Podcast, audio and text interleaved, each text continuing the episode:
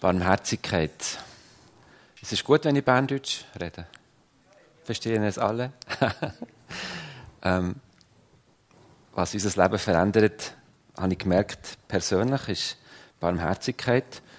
Vielleicht nochmal ein Bild von meiner Familie. Das ist ähm, meine Frau Barbara ähm, und unser Sohn Joel und unsere Tochter Lea. Ich hatte gestern eine Lehrfahrstunde mit meiner Tochter. Also, wir haben es überlebt, darum bin ich hier. sie macht das aber super. Ähm, sie ist adoptiert aus Äthiopien und äh, seit 23 Jahren mit uns unterwegs. ähm, Barmherzigkeit in dem Sinn habe ich erlebt, äh, um das gerade voranstellen. Ich, der ganze Wechsel, den ich jetzt gemacht habe, wo ich in das Neue hineingekommen bin, ist verbunden mit einer tiefen Krise, die ich hatte. Identitätskrise in Film. Es hat sogar dazu geführt, dass ich mich eine Zeit lang getrennt habe von meiner Frau. Es hat sehr vieles aufgewühlt, ähm, hat sehr vieles bewegt in meinem Herz. Und in dieser Zeit habe ich ganz neu entdeckt, wie gross Barmherzigkeit von Gott ist. Gegenüber mir selber und für die Menschen hier in dieser Welt. Das ist unglaublich. Und sie wird absolut sichtbar in Jesus. Das Wort Barmherzigkeit kommt ja eigentlich mehr vor im Alten Testament. Es kommt 155 Mal vor. Im Neuen Testament kommt es in den Evangelien nie vor. Wisst ihr warum? Weil Barmherzigkeit selber erschienen ist. Gott selber ist erschienen. Und äh, ich werde euch gerne einen Vers weitergeben, wo Jesus zweimal zitiert hat. Er hat nicht viel zitiert aus dem Alten Testament. Es ist oft gesagt worden, er hat erfüllt. Aber Jesus hat ein Vers zweimal zitiert und ich finde das ganz speziell. Ähm, zu dem Text würde ich gerne kommen. Und zwar der erste, wo es das erste Mal zitiert ist, im Matthäus-Evangelium, Kapitel 9, die Verse 9 bis 13. Aber bevor wir einsteigen, würde ich noch schnell gerne beten. Herr Jesus, ich werde dir Danke sagen, dass du da bist. Dass du auch heute noch willst zeigen dass du der Lebendige bist und der Barmherzige. Barmherzigkeit in Person. Und so bitte ich einfach um dein Reden. Für mich, für uns, für die Welt. Amen. Wir lesen miteinander den Text Matthäus 9 ab Vers 9. Als Jesus weiterging und am Zollhaus vorbeikam, sah er dort einen Mann sitzen. Er hieß Matthäus. Jesus sagte zu ihm, folge mir nach. Da stand Matthäus auf und folgte Jesus. Später war Jesus im Haus des Matthäus zu Gast. Viele Zolleinnehmer und andere Leute, die als Sünder galten, waren gekommen und nahmen zusammen mit ihm und seinen Jüngern an dem Essen teil. Als die Pharisäer das sahen, sagten sie zu den Jüngern, wie kann euer Meister nur zusammen mit Zolleinnehmern und Sündern essen? Jesus hörte das und erwiderte, nicht die Gesunden brauchen den Arzt, sondern die Kranken. Geht und denkt einmal darüber nach, was jenes Wort bedeutet. Barmherzigkeit will ich und nicht Opfer. Das ist aber das Zitat aus Hosea, Vers 6. Kapitel 6, Vers 6. Dann versteht ihr, dass ich nicht gekommen bin, um Gerechte zu rufen, sondern Sünder. Ich denke, dass das etwas ist, was uns auch bewegen in dieser Zeit. Ähm, vielleicht kommt der Moment zu verstehen, wo Jesus das hat gesagt es ist nach der Bergpredigt, Kapitel 5 bis 7. Dann ist etwas einfach Unglaubliches passiert, wie Jesus ist vorangegangen. Und eine riesige Menschenmenge ist ihm nachgegangen. Er hat verschiedene Sachen gemacht. Er hat Menschen geheilt, einen Sturm hat er gestoppt, hat die Leute fasziniert. Und sie haben sich gefragt, ist das jetzt der Messias? Ist jetzt der, der Mann, wo wir darauf gewartet haben? Aber gleichzeitig ist er auch ins Kreuzführer gekommen von den damaligen Theologen und Führungsschicht. Es sind erste Konfrontationen passiert. Gerade hier in der Provinz in Galiläa. In Kapernaum am See Genezareth. Und in dieser Geschichte hat Jesus zwei Aktionen gemacht, wo die damalige Kulturgrenze überschritten hat, wo er die Leute vor den Kopf gestoßen hat. Das eine war, dass er einen Zollinnehmer hat ins Team aufgenommen Und das zweite war, dass er noch gar zu ihm ist essen Quasi zum Pöbel ist er gegangen. Um das zu verstehen, was das für eine Spannung war, müssen wir kurz nochmal die zwei Gruppen anschauen. Das eine war der Zollinnehmer oder der Zöllner.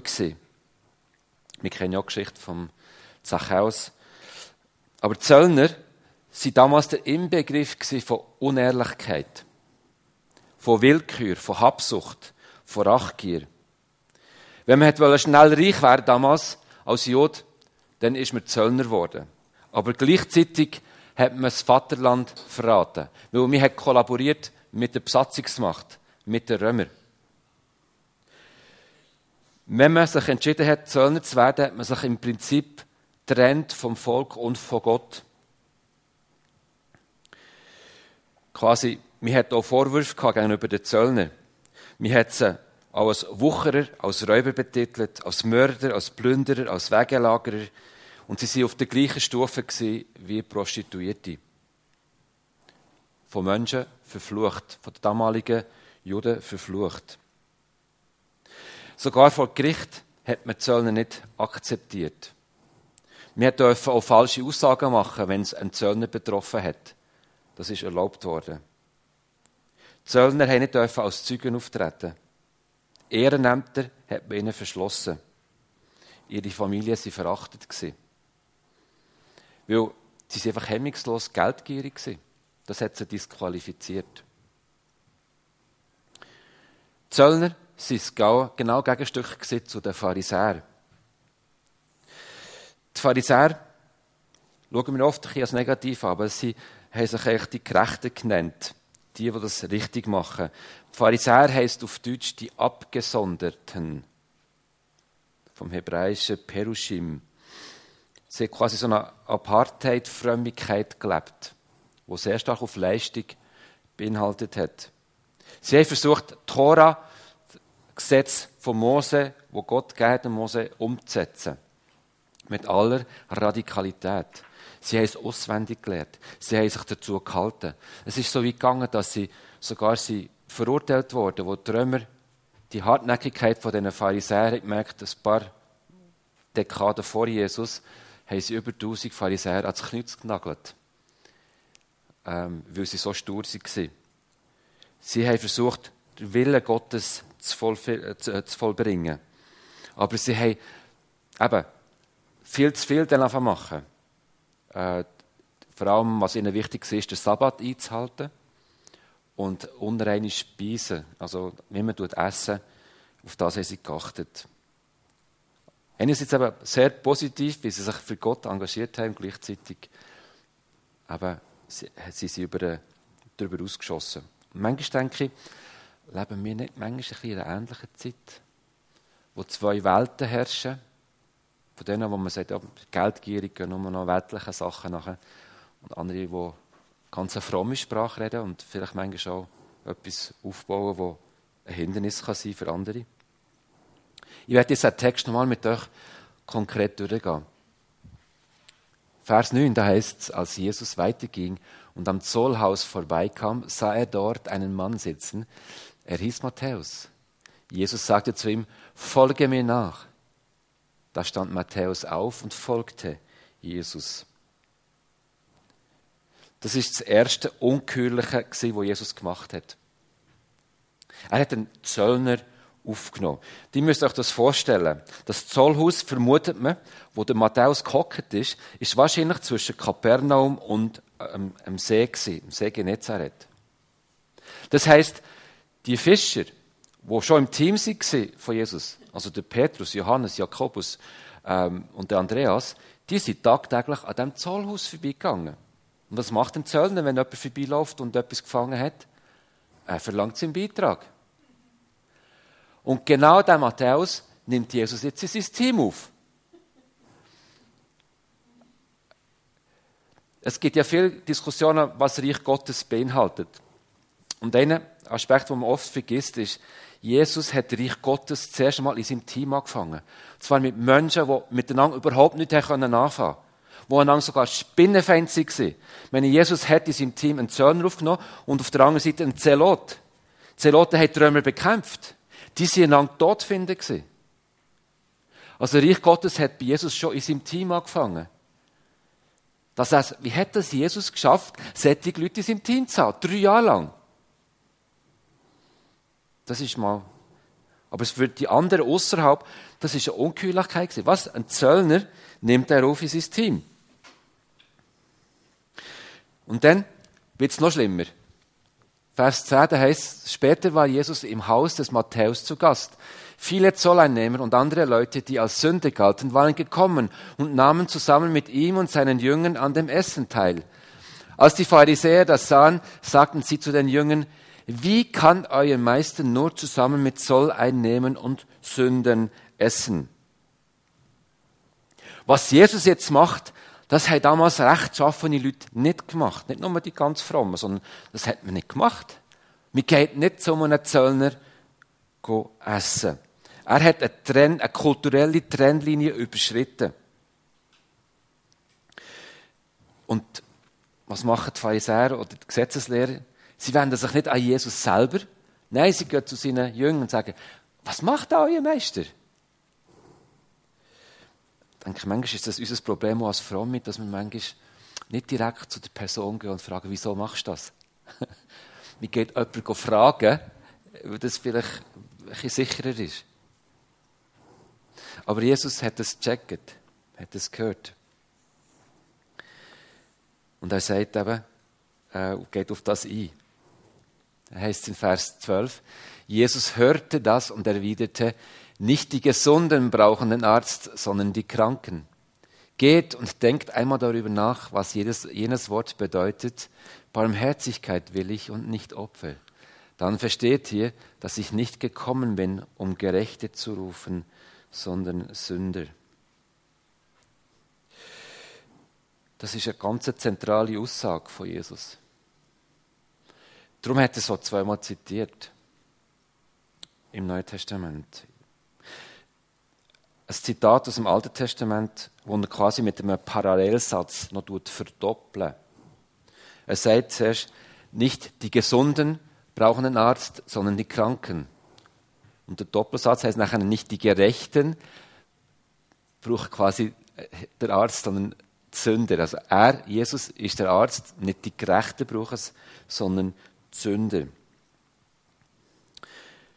Das Interessante ist ja, Jesus hat ja in dieser Zeit, als er auf der Erde war, unglaublich viele Menschen geheilt. Und er kein einziges Mal hat er gesagt, ich bin der Arzt.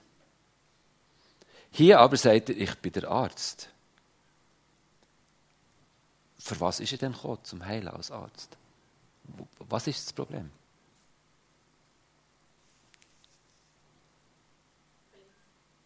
Verletzungen? Wieso sind denn Verletzungen?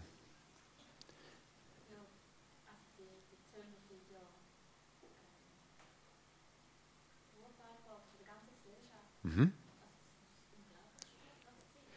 Verurteilt und eigentlich haben sie als Menschen gehalten, die weit weg von Gott sind. Die mit Gott zusammenzubringen, ist nicht ihre Welt, das hat man nicht zusammengebracht. Ja, das ist die Frage, ist es ihre Entscheidung oder nicht? Wenn sie sich entschieden soll nicht zu werden, also ist es auch ihre Ding. Also, und es gibt auch eben viele, die sagen, das ist selber die Schuld, oder? Sie haben das gewählt, ähm, und das haben wir auch gehabt. Ähm, zum Teil die Geschichte, ich weiss, wo zum Beispiel AIDS aufgekommen ist, hat sogar Bücher gegeben, die gesagt das ist selber die Schuld. Das ist halt ihr Lebensstil und jetzt müssen sie mit dem rechnen. Das habe ich in christlichen Kreisen gehabt. Ähm, und ich glaube, dass eben Jesus da anders ist. Aber er ist gekommen, was ist die eigentliche Arztaufgabe, äh, ähm, wo er wahrnimmt. Wenn wir jetzt den Parallelsatz mal wirklich schauen. Der Arzt kommt, eben, wenn er in ein Haus hineinkommt, ein Arzt, dann, dann fragt er, wer, wo ist die kranke Person? Dann kommt er nicht den behandeln, der gesund ist, sondern geht zu der Person, die krank ist. Jesus sagt, ich bin nicht gekommen für Gerechte, Also der, der meint, er sei geistlich gesund, sondern der, der eben der Sünder ist. Was ist denn das genau? Was heißt denn das? Wo, für was ist er gekommen als Arzt? Von was tut er die Menschen heilen? Er ist das Licht, er tut sie, was, was, warum sind sie denn in der Dunkelheit? Ja, weil sie fehlgelaufen, Genau. Und was heißt es, wenn sie irre gelaufen sind? Ja, und wenn sie irre gelaufen sind, was, sie, was heißt denn das schlussendlich? Dass er das Licht, sein Licht wieder in sie einpflanzen wird, damit sie wieder zurück ins Licht kommen. Okay, dass sein Licht wieder in ihnen eingepflanzt wird. Das Kernproblem an dem Ganzen, eben, sie sind in Dunkelheit und Licht. Das Kernproblem ist, dass Sünde heißt eigentlich Distanz zu Gott. Der Mensch hat keine Gemeinschaft mehr mit, mit Gott. Es ist keine Gemeinschaft mehr. Und damals ist das eine schamorientierte Gesellschaft. Das heißt, ausgeschlossen werden ist das Schlimmste, was ihm passieren kann aus einer Gruppe. Nicht mehr zugehörig zu sein. Und quasi, du bist ausgeschlossen von Gott. Sünde heißt eigentlich, du bist ausgeschlossen aus der Beziehung zu Gott. Und Jesus ist gekommen, wenn er sagt, ich bin der Arzt, um das quasi zu heilen. Was, was will er damit sagen? Ich will die Gemeinschaft mit dem Menschen wiederherstellen. Das ist seine Aufgabe als Arzt. Nicht um zu bestrafen. Er sagt, ich bin nicht gekommen zum Richten, sondern zum Retten. Retten heisst eigentlich auf Charakter übersetzt aus dem Griechischen, zum die Leute heimholen. er will die Menschen wieder zu sich holen. Sünde heisst eigentlich, es gibt keine Gemeinschaft zwischen Gott und dem Mensch. Und das macht jetzt eben der Arzt. Er tut die Distanz selber aufheben. Jesus kommt zu den Menschen, zum Sünder. Er geht zu den Zöllnern, zu den Prostituierten. Denen, die, die denken, sie haben überhaupt nichts mit Gott am Hut. Zu denen geht er. Zu den Kranken, zu den Zöllnern, zu den Tieren dieser Welt. Und damit denke ich, wenn wir hier sitzen, dann sage ich immer, wir sind eigentlich kein Deut besser. Wir sind die, die erlebt haben, wie wir sie geholt wurden, jetzt in dieser Gemeinschaft mit Jesus dürfen sein und ich, ich habe kein Recht, mich über die Menschen quasi ähm, zu erheben. Ich habe gemerkt, in meiner Aufgabe, wo ich jetzt drin bin, als freier Theologe, meine eigene Krise zu erleben, wie man selber sich als gescheitert fühlt, unfähig, und das fühle ich immer wieder, das hat mir beste Qualifikationen gegeben, um mit diesen Menschen unterwegs zu sein, die das auch immer das Gefühl haben. Und zu merken, Jesus hat die Menschen so gern. Ich habe das gerade kürzlich wieder erlebt, als ich eine Beerdigung machen musste von einem 39-Jährigen, der Suizid begangen hat. Am Zürichsee. Habe ich die Abdankung gemacht auf einer freien Wiese. Äh, es waren etwa 150 Leute da. Ich habe, wahrscheinlich war gar niemand irgendwo mit einer Kille in Verbindung. Gewesen. Und ich hatte keine Lautsprecher. Gehabt. Es ist ein Zug immer hin und her gefahren, Zürich-Chur, hinten dran. Aber die Leute sind an meinen Lippen gehangen, weil die Verzweiflung und die Hoffnungslosigkeit so groß war. Weil der Mann war so ein positiver Typ. Gewesen. Und plötzlich nimmt er sich das Leben. Was gibt noch Hoffnung? Und dass ihm das Bild wieder in den Sinn kommt, dass Jesus Menschen sieht wie Schafe ohne Hirt, die verzweifelt sind. Und sein Herz hat sich umgedreht vor Barmherzigkeit. Und dort drinnen habe ich wirklich auch ganz bewusst auch Gott erlebt. Ich könnte die Geschichte noch weiterführen, aber ich muss wieder zurück zu meiner Predigt. ähm, ja, Jesus, das Thema Barmherzigkeit. Er zitiert ja aus Hosea, Kapitel 6, Vers 6. Barmherzigkeit will ich und nicht Opfer. Das ist Begründung von seinem Handeln als Arzt. Und weil er eben gerade das Alte Testament zitiert, sagt er, hey, das ist keine Erfindung von mir, Jesus. So, so bin ich schon immer gewesen. Das steht schon im Alten Testament. Übrigens, wenn sich Gott zuerst mal richtig hat vorgestellt, ist bei Mose gewesen. Seine zweite Vorstellung heißt, wie heißt die? Ich bin Gott, der barmherzige und gnädige, voller Erbarmen. So hat sich Gott vorgestellt. Wenn wir das nochmal lesen, was heißt es im, äh, in den Übersetzungen?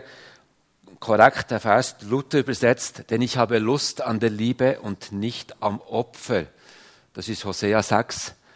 Ähm, andere Übersetzung heißt, ich will, dass ihr barmherzig seid, eure Opfer will ich nicht. Also das ist die Übersetzung oder der Vers Hosea 6, Vers 6. Oder man kann das Wort Barmherzigkeit auch mit Güte übersetzen. Gott hat seine Lust an Barmherzigkeit, an Güte, an Liebe.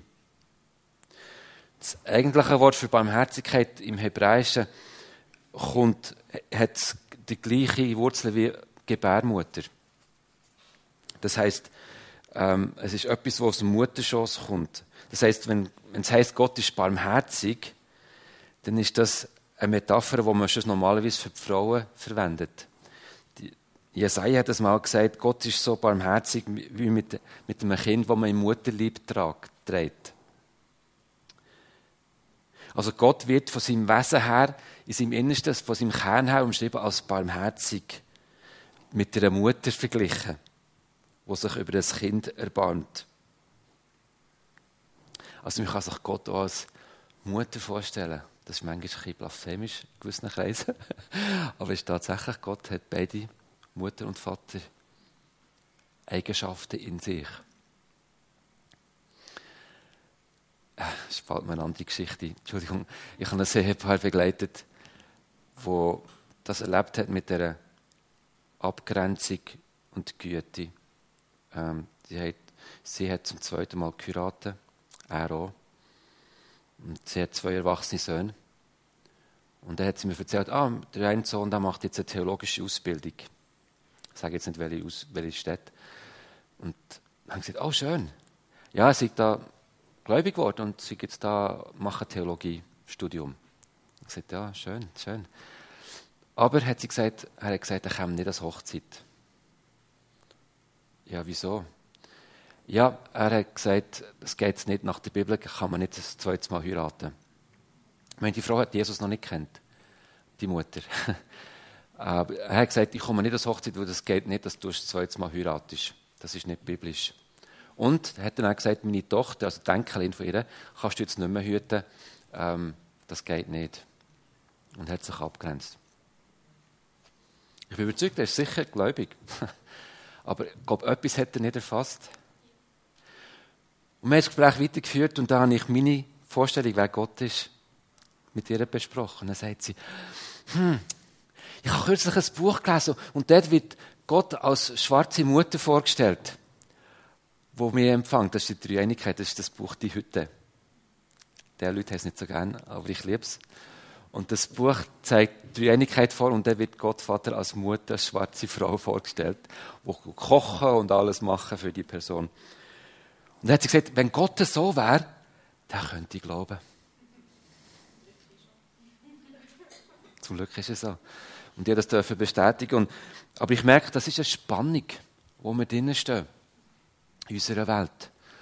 Ähm, die Barmherzigkeit können zu erklären. Ich habe auch einen Nachbar, der wo mal an einem Fest, wo am Nachbarsfest gemacht haben, habe ich morgen gesagt, Jesus, ich, ähm, falls man mal Gelegenheit hat, würde ich gerne über dich etwas erzählen. Und dann sind wir, wir sind zwei Häuser, etwa zehn Männer, sind wir zusammengekocht beim Apero und haben miteinander etwas getrunken. Und dann kommt der Werner und sagt, du Markus, jedes Mal, wenn du irgendwo sehe, gehst du irgendwo her und du kommst irgendwo, was machst du genau? Dachte, nein, Jesus, nicht Werner, bitte nicht der Werner. der Werner war ein Nachbar, hat oberst oben gewohnt, äh, war Journalist und homosexuell. Und ich dachte, ich wollte jetzt keine Grundsatzdiskussion über Homosexualität. An diesem Punkt war es vor ein paar Jahren. Und dann hat er aber gefragt, ja, hat, hat er gesagt, ja, dann bist du so ein Frommer. Nachdem er hat gewusst, was ich mache. Ich sagte, ja. Und dann, ja, was denkst denn du über Gott? und dann habe ich einfach erzählt und er hat immer mehr Fragen gestellt, was Journalisten gut können. aber sehr positive Fragen. Und ich habe versucht, Gott als der Barmherzige vorzustellen. Wer er ist, das ist mir wichtig geworden. Einfach möchte ich das ihm zeigen. Wisst ihr was? Nach zehn Minuten sagt er plötzlich, hm. weißt übrigens, meine Eltern, hat er gesagt, meine Eltern, die waren oberfromm gewesen.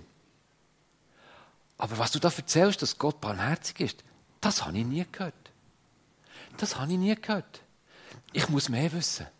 Erzähl mir noch mehr.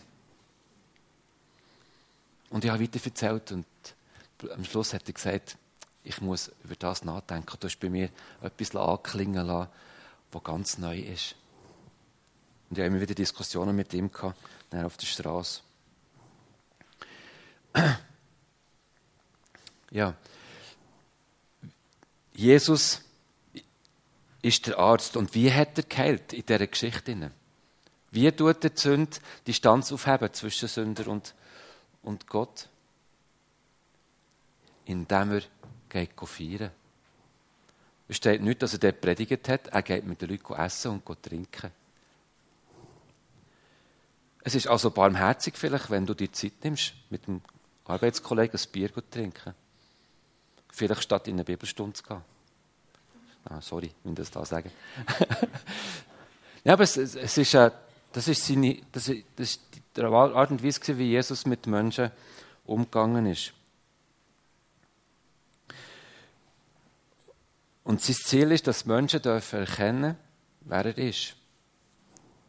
In der Parallelstelle steht, dass äh, im Lukas-Evangelium, dass die Leute Buß tun. Und wir haben ja ein falsches Verständnis von Buß.